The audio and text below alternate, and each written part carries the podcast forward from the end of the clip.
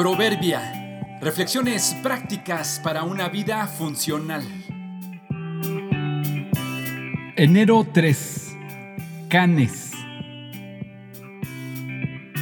Un cambio de vida genuino se genera con cambios personales y no esperando a que cambie el entorno. Siempre que voy por la calle me intrigan los perros callejeros. Sé que entre los diferentes países y ciudades el nivel de responsabilidad hacia los animales es diferente. En algunos es muy extraño que alguien abandone o descuide a sus mascotas y el gobierno sanciona a quien lo haga.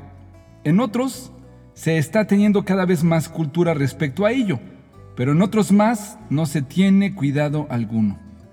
En las ciudades donde hay perros callejeros, me refiero a esos perros que no tienen dueño y que viven en la calle, siempre me ha intrigado saber de dónde vienen y a dónde van.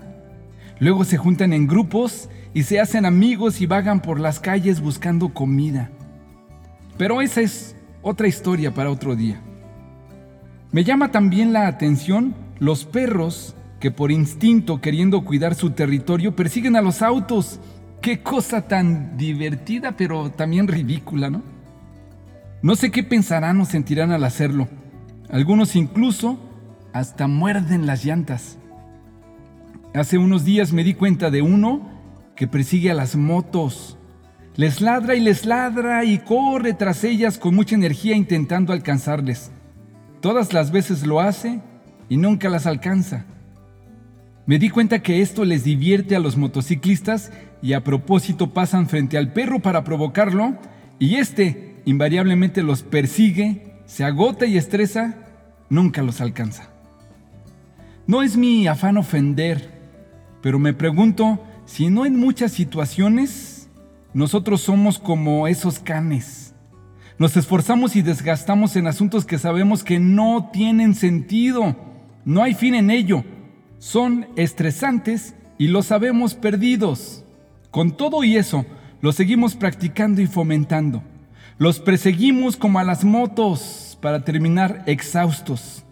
No nos damos cuenta, no lo admitimos, no lo queremos aceptar. El motociclista nos viene a provocar, viene a divertirse de nosotros. Otra vez esa adicción.